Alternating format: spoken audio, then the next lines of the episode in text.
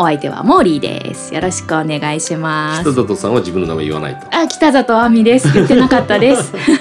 モーリーです。お願いします、はい、よろしくお願いします。えー、ここまで2回ね皆既月食それからアルテミス1についてお話ししてきましたけども、はい、まあ、月といえば月に関するお話ってね、いっぱいあるじゃないですか。まあ、一番有名なのはやっぱかぐや姫ですかね。そうですね。はい。うん、かぐや姫は月の住人で、まあ、何か罪を犯してしまったということでその罰を受けて地球にやってきてその罰刑期が終わったから月にもう一回帰れますよっていうようなねお話でしたけどもやっぱりこう月に関する憧れっていうんですかね、うん、月を何て言うんでしょうあのどこでもドアじゃないですけど異次元につながる扉っていうようなね考え方を昔の人はしてたみたいですね。そうですよね。今でもその現代の、うん、まあいわゆるファンタジー系のお話の中にはね、うんうん、えー、月にこう家があったりだとか、はいはい、基地があったりだとかって、はい、描かれることあっても、うん、何もこう不思議なところがないというか、自然というか。うんそんなこともあるよねみたいな。うん、そうですよね。まあ、一方で、まあ、ちょっと怖い話みたいのもあって、うん、お仕事をサボるとか。悪口を友達の悪口を言うとかね、そういうことをするとじゃあ月にさらってやるぞみたいな感じで、はいはい、子供が月にさらわれるっていうようなお話もアイヌ地方とかにね、ね、北海道とかに、はい、残ってたりするみたいです。手が届かないところだから、まあ、うん、牢獄じゃないですけど、うんうん、そんなようなこう立ち位置なんですかね。ね、そこに送っちゃうぞみたいな。うん、怖い見張っている見守っているものがいるとか、うんうん、そういうことなのかなと思いますけどね。うん、あと一つ面白いお話だと。嫁入り前の女性は、お月見団子を食べてはいけないっていうお話があるらしいんですよ。残念。うん、ちょっとこう生々しいお話になっちゃうんですけど、うん、あの昔はね、あの一ヶ月のカレンダー月を基準に新月から満月になって、もう一回新月になるまでが一周ですね、うん、っていうふうに考えられてましたけど、その女性のホルモン周期もその月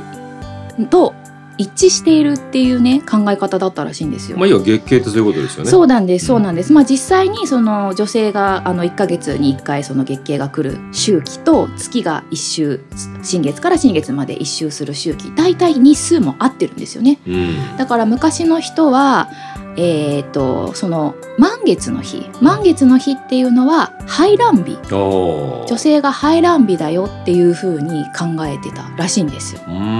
だからまあその排卵日にそのまあ男性と行いをすると妊娠しちゃうじゃないですか、うん、そのお月見を団子を食べてはいけないよっていうのはそういったことをしてはいけないよっていう意味だったようです。ね、だから逆に結婚している女性はお月見団子を食べなさいと。いうことに子孫をいっぱい残しなさい。っていう。ことになるみたい。でもその月の存在っていうのはその昔も今もやっぱりその神秘的なところもあって、うん、例えばその満月の日に、えー、海を照らすじゃないですか、はい、一斉にサンゴが産卵とかっていう話も聞きますよね。ね。こう草原でも動物が騒ぐみたいな、うん、何かあるんでしょうねそう思います。明るいからっていうのはもしかするとあるかもしれないですけど、うん、その昼間と同じぐらい明るいから活動しやすいとかね、そういうことももしかしたらあるのかもしれないですけど、うん、それで言うとこう道式海の道式とかもちょっとどうしてそうなるんだろうと思いますよね。そそうですね。あの、うん、本当こう俯瞰して地球を見ることができたらば、うん、地球が歪んでるのかなとかね。あ、見てみたいですよね。膨れてるのかも、海の部分こうそのはずなんですよ。そのはずだから。あ、そっか。見てみたいな。うん、それがなんで満月の日にっていう。まあ、引力引力って知ってますけど、うん、引力でどうして水が膨れるのっていう、うん要は地球があって月があってその位置関係は変わらずですよね。うん、で太陽から照らされて、はい、光ってるものが地球に当たってますよ、はいはい、それが満月ですよね。満月です、うん、だからそれがあってもなくても、うん、位置関係変わらないんだから、うん、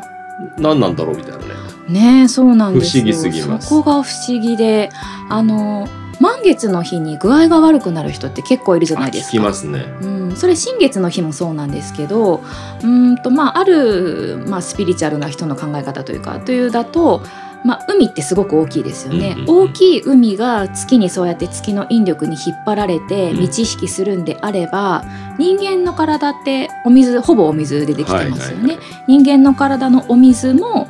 満ち引きこうなるほど。してるんじゃないか。言えてみようだな、うん、だからむくむとか。はあ。血圧上がるのかな。あそれかもしれない。ぼーっとしちゃうとかね。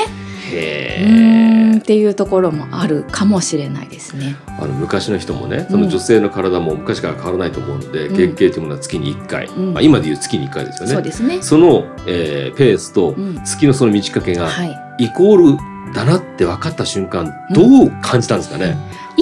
かってたんでしょうね。分かんない。でもどうだろう多分卑弥呼とかそのぐらいの時代には分かってたと思いますけどね。うんうん、あのね卑弥呼よく月にこう月を崇めたりとか、ね、結局その子孫を残すメカニズムっていうのはこうね、うんうんうん、別に学ぶわけじゃなくて昔の人も知ってるわけじゃないですか、うんうん、誕生と同時になんかこう分かったものがあったのかな分かんないねどうどうなんでしょうね。分かんないですけどうん。分かった時にはちょっとすごい発見しちゃったんだけど聞いて、ね、ってなったでしょだからやっぱりその昔も天文学者いましたから、うん、そういったことも踏まえて、い、ろんな計算をしたりだとか、考え方を作ったりとかしたんでしょうね。うん、うん、今で言うと今この現代でも満月の日にブドウを収穫してでそれで作ったワインは、まあ、特別なワインっていうような、うん、そういう農法っていうのかな作り方もね、うん、あるみたいですけどね。まあそれがこう一つのキャッチフレーズになるんであれば、やっぱりこう継続すること伝統でもあるでしょうからね、うん、必要かもしれないですね。うん、どうでしょう？満月に満月とか月に関する伝承とかって何かご存知だったりします？あのこれ月に関することだと思うんですけど、うん、あのインドの方だったか、えーと、ウサギと、はい、えー、猿と、はい、鳥だったっけか、うん、旅の疲れてしまった老人が食べ物をくださいって言って、うんはい、でウサギと猿と狐だったかな、でその食べ物を提供するっていう話だったじゃないですか。でウサギだけは提供できなかったので、はい、自分を火の中に身を投げ込んで、はいはい、私を食べてください。うん、で実はそのおじいさんは実は種明かしをしてそういうことじゃないんだよ、うん、あなたのようなそのね心の清い、えー、ものを持った人を探していたんだみたいな、うんうん、で結局ウサギを月にあげたっていう話があったと思うんですけど。そうですね、ね、お釈迦様お釈迦様でしたかねそれね。確かその老人が実はお釈迦様だったっていうそれがすごい好きなんですよ。身を犠牲にしてまでも人を助けようっていう優しい気持ちの持ち主が月にいるんだなっていう、うんうん、ああいいですね。その優しい心の持ち主が月にいるって考えすごいいいです。かぐや様もそうなのかな？どうでしょうね。かぐや姫はどうなのかな？北津のはそうですね。月のあのクレーターのね、うん、見方、あの日本だと月がこうお餅をついているっていうね見方をしますけどあれカニさんヨーロッパとかだとねカニさんちょきちょきカニさんにね、ねはい、見えたりねあの本を読んでいる老女と見えたりしますけど日本でも実は昔はうさぎがお餅をついているんじゃなくてうさぎが薬を練っているっていう考えだったみたいなんですよね。それあのそれこそ中国からやってきた考えで奈良時代とか平安時代とかは薬をついている。だから薬の神様みたいな考え方もね、あったみたいです。基本的に見えてる模様は全部一緒ですからね、見え方が若干こう違うっていうぐらいなので。はいはいそれがこう国によって見え方が違ってちゃんとこう継承されていると。それもすごいことですね。そうですね。最近だとねあのタモリさんに見えるっていう話がツイッターとかでサングラスみたいな。そうそう、自由ですよね、うん、自由星座だって星の結びつけ方は自由ですから、うん、新しい星座を作るのは OK じゃないですか。そうですよね、そうあの右と左の星をつないでもいいしそれとはまた別の星とつないで星座を作ってもいいわけですからね。今の個人的にですね、うん、あのえー、と今その木星と土星と、はいはい、あとあのフォーマルハウトっていうこの3つの星の関係が三角形になってるんですよね、はい。これ私勝手に秋の三角形って言ってるんですけど秋の大三角みたいな。わかります。私も言ってます。本当に？今年だけの秋の大三角そうそうそうそう。と同時にその同じような時間帯に東の空を見ると、はいはい、火星と、えー、アルデバランとカペラ。この3つがね形が似てるんですよ。さっき言った3つのと。あ確かに似てるかも。なので臨時大三角みたいな。これが面白いですね。確かに。勝手に作ってますね。私は火星とアルデバランとベテルギウスで今年だけの赤い三角あそれの方がいいかもしれない、うん、確かに、はい、ああ もらった。もらわれちゃった。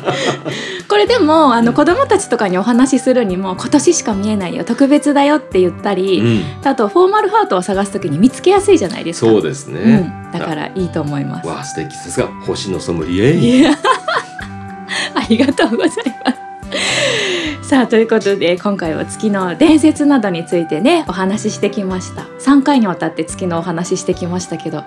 いっぱい話しましたね。ちょっとお腹いっぱいですね。お腹いっぱいですね、うん、まだまだね本当は月がどうやってできたかとかちょっと科学的なお話もしようかなと思ってたんですけど、うん、まあ別の機会にということで、はい、今回も皆さんお聞きくださってありがとうございました。